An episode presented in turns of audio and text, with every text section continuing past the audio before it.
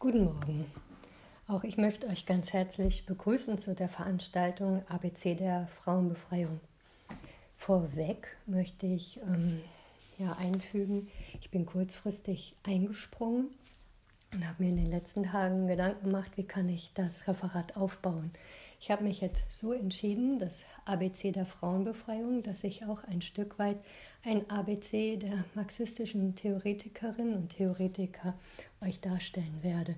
Das heißt, ich werde wichtige Marxistinnen, Marxisten und auch historische Erfahrungen im Kampf um Frauenbefreiung vorstellen. Es geht A wie Alexandra Kollontai, E wie Engels, M wie Marx und R wie die russische Revolution. Natürlich schaffe ich es nicht, das in aller Ausführlichkeit darzustellen, aber die Grundidee ist, ähm, dass ich euch neugierig machen möchte auf die Tradition des Marxismus und auch die Tradition des Sozialismus von unten im Kampf um Frauenbefreiung.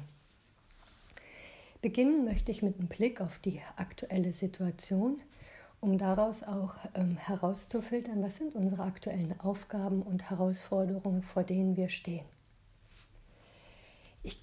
gehe mit euch zurück zum Jahr 1994. Am 14. Juni 1994 trat das zweite Gesetz über die Gleichberechtigung von Mann und Frau auf dem Gebiet des bürgerlichen Rechts in Kraft. So war der Titel. Das sogenannte Gleichberechtigungsgesetz von Männern und Frauen.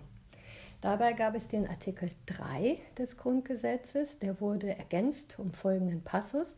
Der Staat fördert die tatsächliche Durchsetzung der Gleichberechtigung von Frauen und Männern und wirkt auf die Beseitigung bestehender Nachteile hin. 28 Jahre nach dem sogenannten Gleichberechtigungsgesetz haben wir immer noch eine Welt, in der Frauen benachteiligt sind. Tagtäglich erleben Millionen von Frauen, aber auch von Männern, dass die Ideologie von der sogenannten rechtlichen Gleichheit zwischen Männern und Frauen nicht übereinstimmt mit ihrer Realität. Frauen bekommen immer noch 20 Prozent weniger Lohn, Frauen arbeiten mehr in Teilzeit und sind dadurch auch stärker von Armut betroffen. Frauen sind weiterhin hauptverantwortlich für die Kinderbetreuung und Versorgung älterer Menschen zuständig. Stereotype Weiblicher Körper wird zum Objekt und zur Ware gemacht und Sexismus und sexuelle Gewalt sind auch ein Teil des Alltags. Die große Frage, die immer wieder kommt, woher kommt Frauenunterdrückung und wie beenden? Und eine allgegenwärtige Erklärung ist, dass Frauenunterdrückung schon seit Tausenden von Jahren existiert hat und auch fortwährend andauernd wird. Es ist richtig, dass die Frauenunterdrückung seit tausenden Jahren existiert, es ist aber historisch nicht sehr spezifisch, dabei stehen zu bleiben und berücksichtigt auch nicht, dass es eine Zeit gab in der Gesellschaft ohne Frauenunterdrückung und es berücksichtigt auch nicht, wie sich im Laufe der Jahre, im Laufe der gesellschaftlichen Veränderung auch die Art und Weise verändert hat und auch was sich alles für, den, für die Frauen ganz konkret in den letzten 50 Jahren verändert hat. Und das möchte ich gerne nochmal mit euch einen Blick drauf werfen. Für Frauen hat sich nämlich im 21. Jahrhundert viel verändert.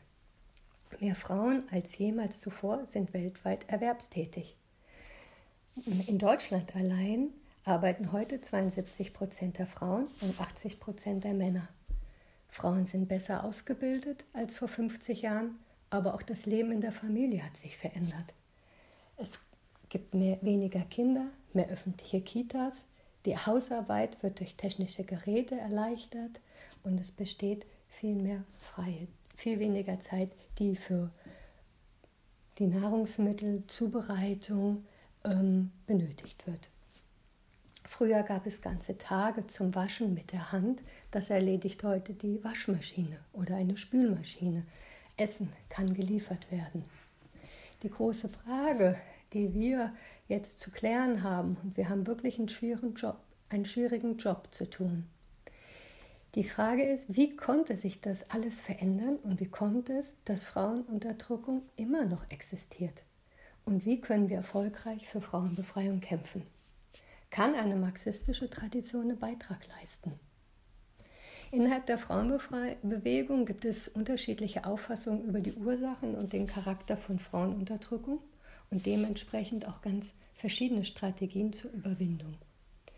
Bis Anfang 2000 spielten marxistische Theorien über die Frauenbewegung keine besondere Rolle. Woran liegt das? Ich denke zwei zentrale Gründe. Einerseits mit dem Niedergang der Kämpfe und dem Niedergang der 68er Bewegung führte es auch zum Niedergang der Frauenbewegung, ein Niedergang der Kämpfe. Es führte zum Rückzug auf individuelle Lösungen statt kollektiver Kämpfe, Rückzug in Identitätspolitik, es entstand ein Postfeminismus bis hin zum liberalen Feminismus, der ähm, das Lied predigte ähm, von individuellen Beteiligungsmöglichkeiten in Führungsetagen und DAX-Vorständen. Ähm, Versuche als Frau, dich individuell durchzuboxen und dir eine Position in diesem System ähm, durchzukämpfen. Ein Kampf darum, in führenden um in führenden Positionen im kapitalistischen System mitmischen zu wollen, anstatt einen Kampf gegen Ausbeutung und Unterdrückung. Ein zweites Argument ist, dass der Feminismus ja seine Schwächen haben mag, aber dass der Sozialismus allein die Befreiung der Frauen nicht erreichen könne. Dabei wird häufig auf Länder wie Russland, China oder Kuba verwiesen. Berechtigterweise wird da argumentiert, dass diese angeblich sozialistischen Gesellschaften zwar dazu geführt haben, dass Frauen jetzt stärker mit in den Arbeitsprozess integriert sind und auch ins politische Leben reingezogen worden sind, aber dass für Frauen, dass die Frauen weiterhin unterdrückt sind und auch weiterhin eine Doppelbelastung von Beruf und Familie tragen müssen. Und daraus wird dann häufig die Schlussfolgerung gezogen, dass der Sozialismus in diesen Gesellschaften Frauenunterdrückung weder untergraben noch aufgehoben hat und dass deshalb eine separate Bewegung für Frauenbefreiung notwendig sei. Es stimmt absolut, dass in diesen Ländern keine, äh, dass in diesen Ländern weiterhin Frauenunterdrückung existiert.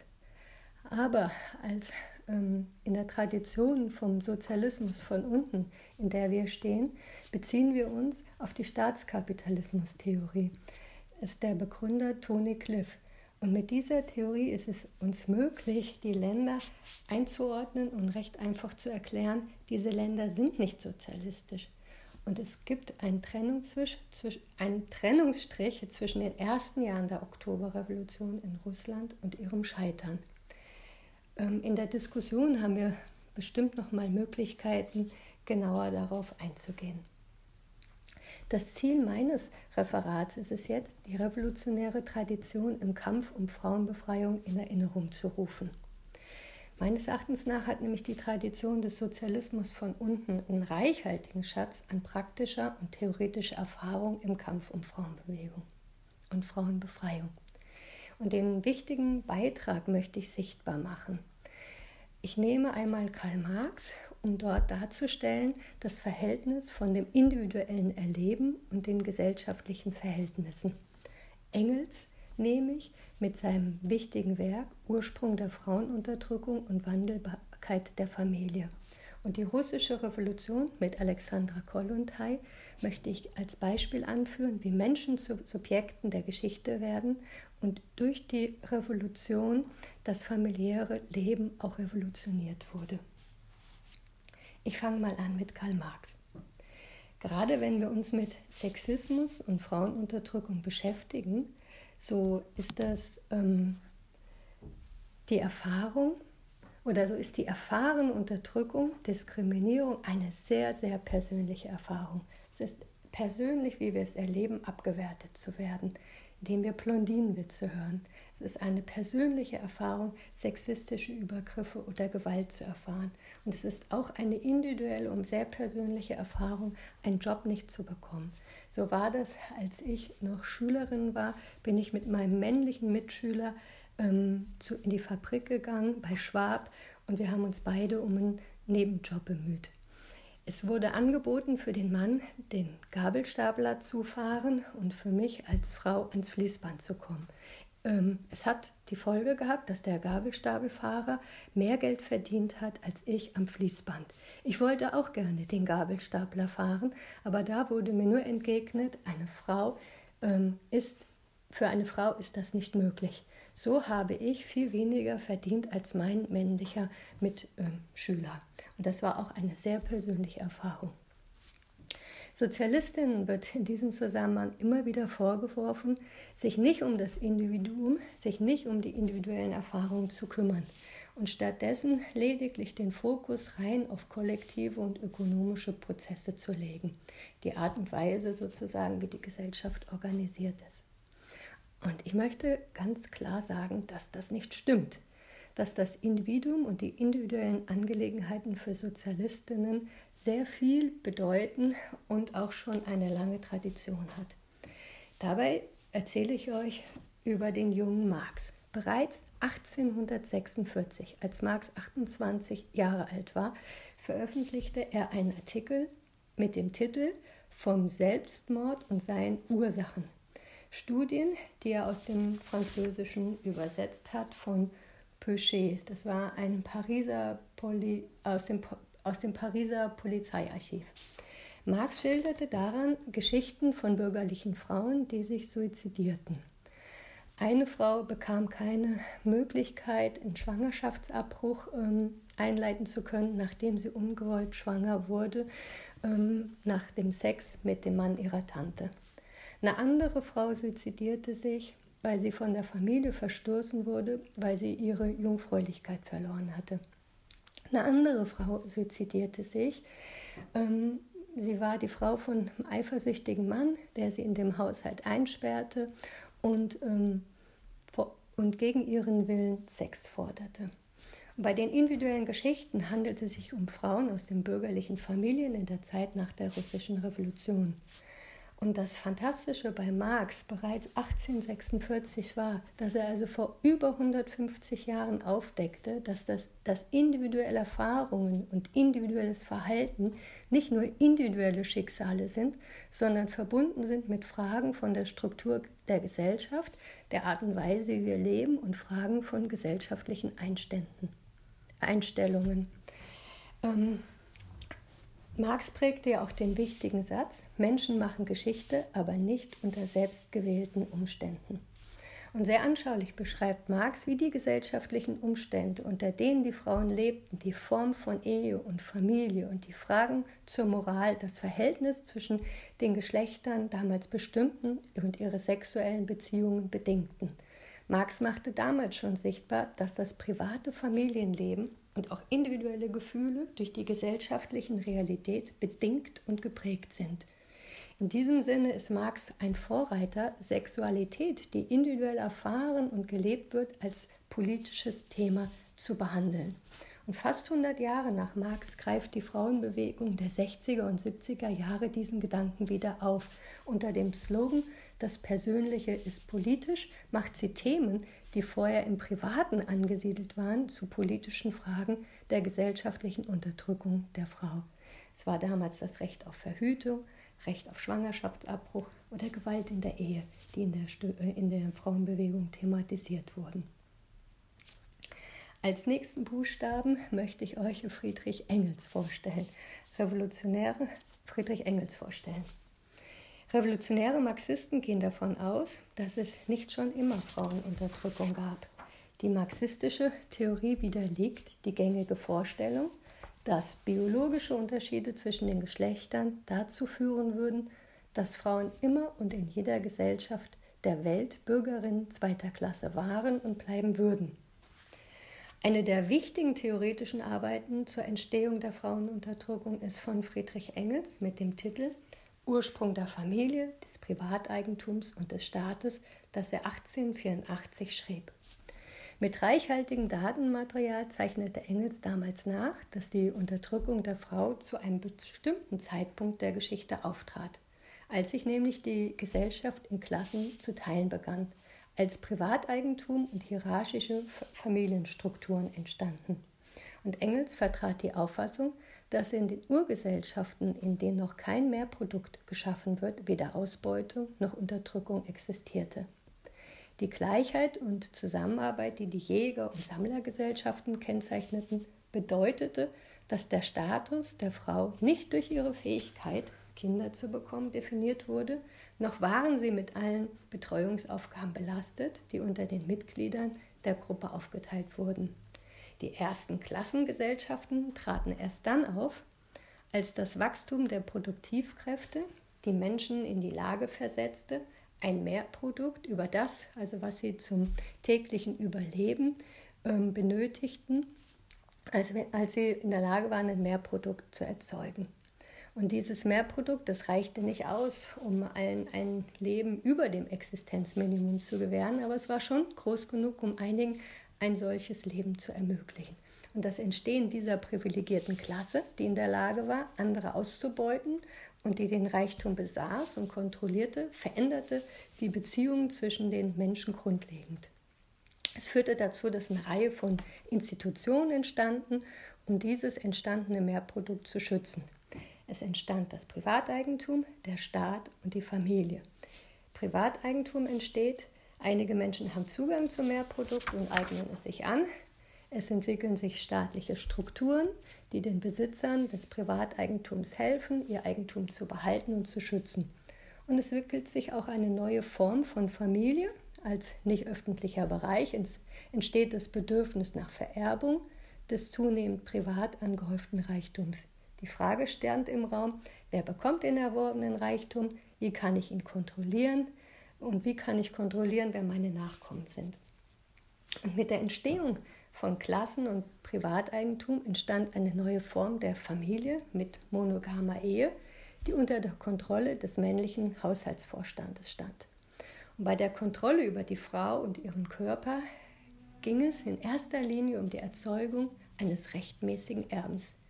Also die Familie stellt eine zentrale Institution dar, über die die Vererbung von Eigentum in vaterrechtlicher Linie abgesichert und Frauenunterdrückung aufrechterhalten wurde. Und Engel nannte diesen Prozess die weltgeschichtliche Niederlage des weiblichen Geschlechts. Die Art und Weise, wie dies geschah, variierte von Ort zu Ort und zwischen den verschiedenen Formen von Klassengesellschaften. Aber in allen Fällen verloren die Frauen ihre vorherige gleichberechtigte Position und wurden in, die, in der sozialen Hierarchie abgewertet. Die zweite wichtige Erkenntnis von Engels in seinem Buch ist, dass die Familie auch einer Wandelbarkeit unterworfen ist. Engels widerlegt nämlich die Vorstellung, dass die Familie naturgegeben und unveränderlich sei. Also dass das, wie wir die Familie heute erleben, nicht ähm, im Prozess der Geschichte schon immer so war, sondern vielmehr geht davon aus, dass die Familie auch eine historische Kategorie ist, die Veränderung und Wandel unterworfen ist, so wie die Gesellschaft sich auch verändert. Und ausführlich beschreibt er, dass die Form der Familie und die Art, äh, dass die Form der Familie aus der Art und Weise bedingt ist, wie eine Gesellschaft ihr Überleben organisiert. Das heißt, wie sie die Nahrung, die Kleidung, Dinge zum Überleben produziert. Und wie sich mit den Veränderungen der wirtschaftlichen Basis auch die Art und Weise der Familie ähm, verändert. In der längsten Zeit der Geschichte war die Familie eine produzierende Einheit. In den vorkapitalistischen Klassengesellschaften war die Familie verbunden mit Arbeit und Produktion in der Landwirtschaft oder dem Handwerk. In den Bauern- und Handwerksfamilien produzierten alle Familienmitglieder gemeinsam und sorgten gleichzeitig für ihr gegenseitiges Überleben. Also die vorkapitalistische Familie war von wirtschaftlichem Interesse und von Überlegungen geführt, ähm, ja, Reproduktion und Produktion waren miteinander verbunden. Wie sieht es nun jetzt im Kapitalismus aus? Die Familie im Kapitalismus ist ganz und gar keine Wirtschaftseinheit mehr. Also tagtäglich verlassen ja die Familienmitglieder morgens die Familie, um ihre Arbeitskraft zu verkaufen und vom erhaltenen Lohn zu überleben. Morgens gehen die Kinder in den Kindergarten oder in die Schule oder zur Universität. Die Eltern gehen raus ähm, zur Erwerbsarbeit und erhalten dann einen Lohn, mit dem sie das Überleben der Familie sichern. Die Familie ist kein Zentrum mehr der Produktion. In der Familie wird nicht mehr ähm, gemeinsam auf dem Feld gearbeitet. Es werden kein ähm, als Handwerkerinnen und Handwerker nicht mehr gemeinsam Produkte erstellt. Die Produktion und Reproduktion fallen auseinander im Kapitalismus. Und deswegen entstand im Kapitalismus eine neue Familienstruktur. Die Familie verwandelt sich von der Produktionseinheit zu einer reinen Versorgungseinheit. Aber nichtsdestotrotz besitzt für das Kapital die Familie weiterhin eine ganz, ganz wichtige wirtschaftliche Rolle. Nämlich es gibt eine Sache, die in der Familie noch produziert wird. In der Familie wird die nächste Generation von Arbeitskräften produziert. Es wird die nächste Generation von Arbeiterinnen ernährt, gekleidet, sozialisiert, beruflich ausgebildet, geliebt und umsorgt. Und diese zukünftigen Arbeitskräfte sind es, mit der Fähigkeit zu arbeiten, Reichtum zu produzieren, Profite für Werte zu produzieren und die Profite für die Unternehmer zu realisieren. Und in der privatisierten Familie wird sowohl für die materiellen Bedürfnisse der gegenwärtigen Arbeitergeneration gesorgt, als auch die Verantwortung für die Erziehung und Versorgung der nächsten Generation übernommen. Und Privat sind es dann ja insbesondere Frauen, die die Hauptbelastung tragen, was zu der klassischen Doppelbelastung von Mutter und Erwerbstätigkeit führt. Und das führt auch zu den ungleichen Beziehungen zwischen den Geschlechtern, sowohl in der Familie als auch im Arbeitsbereich mit niedrigeren Löhnen. Klar, die ähm, das Zusammenleben der Familie ist jetzt vielfältiger geworden und die Bandbreite ist groß. Eheliche, uneheliche, homo, heterosexuelle Familien, Patchwork-Familien. Aber die Frage der Betreuung und die Frage der Versorgung der Kinder, die bleibt weiterhin bestehen. Also, und das hat auch ganz wichtige wirtschaftliche Interessen, weil die volle Vergesellschaftung der Kinderversorgung, das würde Investitionen in einem Ausmaß verlangen, vor dem das kapitalistische System selbst in Zeiten der Expansion zurückschreckt. Für das Kapitalinteresse ist die private Familie absolut zentral, um das kapitalistische System am Laufen zu halten. Das ist der Grund, warum die Familie nicht verschwindet. Es gibt viele Gründe, wieso die Familie auseinanderbröseln könnte, wenn wir uns angucken, die traditionellen Werte zerbröseln, es wird weniger geheiratet, weniger Kinder. Ähm, aber diese, dieser Grund äh, der nächsten Generation des Versorgens, das lässt weiterhin auch mit ideologischen Argumenten die Familie so zentral und so stabil bleiben. Für revolutionäre Sozialisten ist es klar, ein Ende der Frauenunterdrückung wird ohne die Beendigung der privatisierten Reproduktion nicht möglich sein. Die Art und Weise, wie das Privatleben organisiert ist, die Rolle der Frau in der Ehe, zu Hause, sexuelle Beziehungen, das alles muss total verändert werden. Und Voraussetzung hierfür ist eine vollständige Umwälzung der gesellschaftlichen Verhältnisse. Und damit möchte ich zum letzten Punkt kommen, und mit euch zum Abschluss ähm, einen Blick drauf werfen auf eines der wichtigsten Beispiele für Marxismus und Frauenbefreiung, die russische Revolution von 1917. Zum ersten Mal in der Geschichte war es, dass Frauen und Männer in gemeinsamen Kämpfen von unten die Herrschenden wegfegten und eine neue Gesellschaft aufbauten. Und zum ersten Mal in der Gesellschaft, in der Geschichte der Menschheit, machte sich eine Regierung zur Aufgabe, die Gleichstellung der Frau sowohl ökonomisch, politisch und sexuell zu verwirklichen. Und da spielte Alexandra Kollontai eine ganz wichtige Rolle. Zum einen organisierte sie ganz aktiv und praktisch, dass Frauen sich mit politisieren, politisch zu organisieren und im revolutionären Kampf beteiligten. Und nach der russischen Revolution war Kollontai die erste Frau in der Regierung, die es sich auch zur Aufgabe machte, die Frauenbefreiung praktisch umzusetzen. Sie war die erste Frau weltweit, die in einer Regierung aktiv mitarbeitete. Und ich möchte jetzt kurz zwei Sachen machen. Eins, wie Frauen in ihren Kämpfen und durch die Kämpfe zu Subjekten der Geschichte geworden sind. Und dann möchte ich kurz darstellen, wie die russische Revolution das familiäre Leben neu gestaltet und organisiert hat und sich das Leben der Frau veränderte.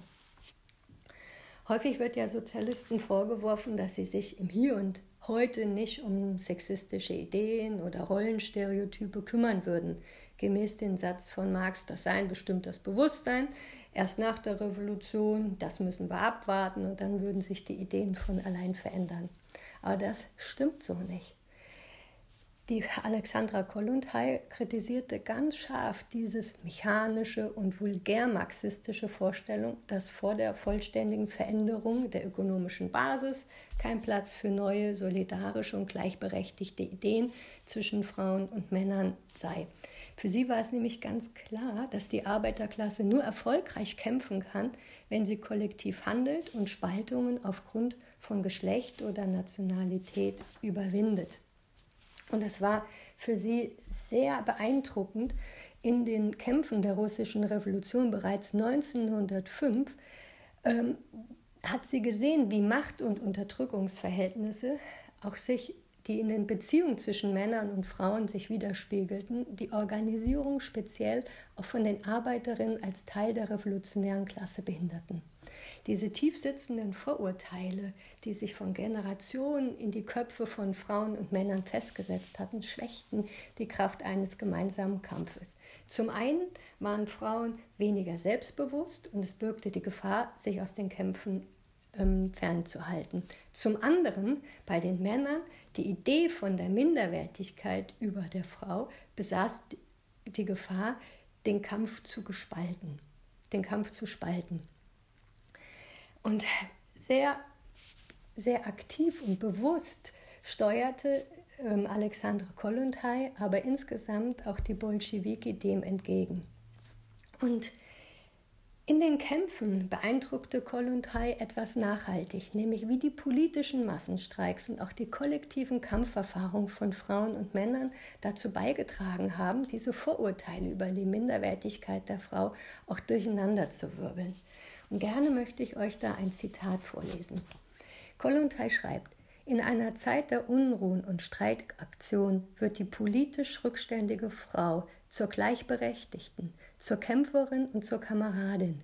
Diese Transformation ist unbewusst und spontan, aber sie ist wichtig und bedeutsam, weil sie zeigt, wie die Teilnahme an der Arbeiterbewegung der Arbeiterinnen zu ihrer Befreiung führt, nicht nur als Verkäuferin ihrer Arbeitskraft, sondern auch als Frau, Ehefrau, Mutter und Hausfrau. Also im revolutionären Kampf, das bedeutet, also im revolutionären Kampf um Veränderung der Gesellschaft, verändern sich auch die Menschen wiederum selber durch ihre kollektiven Erfahrungen. Und die gemeinsamen solidarischen Kämpfe von Frauen und Männern, das war die zentrale Dynamik der Revolution. Und diese wachsende Solidarität untereinander wiederum war Voraussetzung für einen wirkungsvollen und gemeinsamen revolutionären Kampf um die politische und ökonomische Macht. Und mit der Oktoberrevolution wurden zum ersten Mal erfolgreich den Herrschenden die Kontrolle über die Produktion und die Verteilung auch des Reichtums entrissen und in die Hände der Bevölkerung gelegt. Und das war die Grundlage für die Vergesellschaftung der Produktionsmittel. Aber dem Bolschewiki und auch Alexandra Kollontai war total bewusst, dass ein befreites und gleichberechtigtes Leben für Frauen nur dann möglich ist, wenn auch ihre Lebenssituation als Mutter und Hausfrau in den Familien nach total neuen Prinzipien umgestaltet wird. Und Alexandra Kollontai betonte, dass die echte Emanzipation der Frau sowohl eine ökonomische und eine politische Umwälzung bedarf, aber auch revolutionäre Veränderung der familiären Aufgaben, der häuslichen Strukturen, des gesamten Privatlebens. Nämlich solange die Frau ja noch privat und allein die Hauptlast der arbeitsintensiven Betreuung und Erziehung der Kinder tragen, da sind sie überhaupt nicht in der Lage, gleichberechtigt am Arbeitsleben oder am politischen Leben teilnehmen zu können. Und die Bolschewiki waren überzeugt, dass auch der Aufbau einer sozialistischen Gesellschaft und auch damit das Ende der Frauenunterdrückung erforderte ein neues Verhältnis, ein neues Verständnis, dass das Aufwachsen und Wohlbefinden der Kinder nicht länger eine Privatsache ist, sondern eine gesellschaftliche Verantwortung. Und das Zweite, dass es ein gesellschaftliches und kollektives Versorgungs- und Unterstützungssystem bedarf. Und Alexandra Kollontai arbeitet ganz praktisch daran, Frauen von ihrer doppelten Belastung im Haushalt und Mutter zu befreien. Ich möchte nur ein paar Beispiele nennen. Es wurden neue Wohnformen mit Gemeinschaftsküchen, öffentlicher Kinderbetreuung und Wäschereien entwickelt. Es entstanden kollektive Wohnkommunen, Familienheime und besonders Wohnungen auch für alleinstehende Frauen. Es gab öffentliche Volkskantinen, die die Kinder und Jugendlichen mit kostenlosen Mittagsessen versorgten. Und bei der Unterstützung machte die Regierung keinen Unterschied zwischen ehelichen oder unehelichen Kindern. Die Projekte wurden gut angenommen. Also, oder ich sage nochmal, das muss man sich mal vorstellen. Das war, äh, diese Sachen wurden entwickelt und umgesetzt in einem, in, zu einem Zeitpunkt 1917, 18, 19 in einem sehr, sehr rückschrittlichen Land. Und das momentan leben wir in einem viel größeren Reichtum aber nicht neue Wohnformen mit Gemeinschaftsküchen entstehen, nicht mehr öffentliche Versorgung entsteht, sondern wir erleben äh, die letzten Jahre, wie das alles gekürzt wird und wie immer mehr privatisiert wird, die ganzen Aufgaben in, in die Familie. In der russischen Revolution wurden die Projekte gut angenommen, standen aber gleichzeitig vor großen Herausforderungen. Und das größte Hindernis war die wirtschaftliche Not die fortschrittlichen Ideen ähm, konnten nicht breitflächig im ganzen Land umgesetzt werden. Abschließend möchte ich sagen, dass die Niederlage der russischen Revolution durch die stalinistische Bürokratie dazu führte, zum dramatischen Niederlage auch der internationalen Arbeiterklasse. Es führte zur Niederlage der kommunistischen Frauenbewegung bis heute. Innerhalb der Frauenbewegung gibt es Stimmen, die sagen, dass die russische Revolution wegen unüberwindbarer Geschlechterdifferenzen gescheitert sei und die kommunistische Tradition keine ausreichende Perspektive im Kampf gegen Sexismus und Frauenbefreiung bieten kann.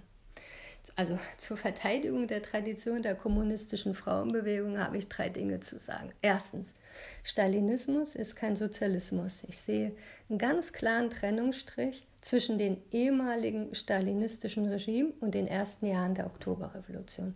Zweitens, es waren nicht die unveränderlichen, abwertenden Ideen von Männern über Frauen, die zur Niederlage der Revolution führten. Vielmehr konnte die junge Sowjetmacht die materiellen Grundlage nicht zur Verfügung stellen, damit die Frauen wirklich frei und gleichberechtigt am gesellschaftlichen Leben teilnehmen konnten.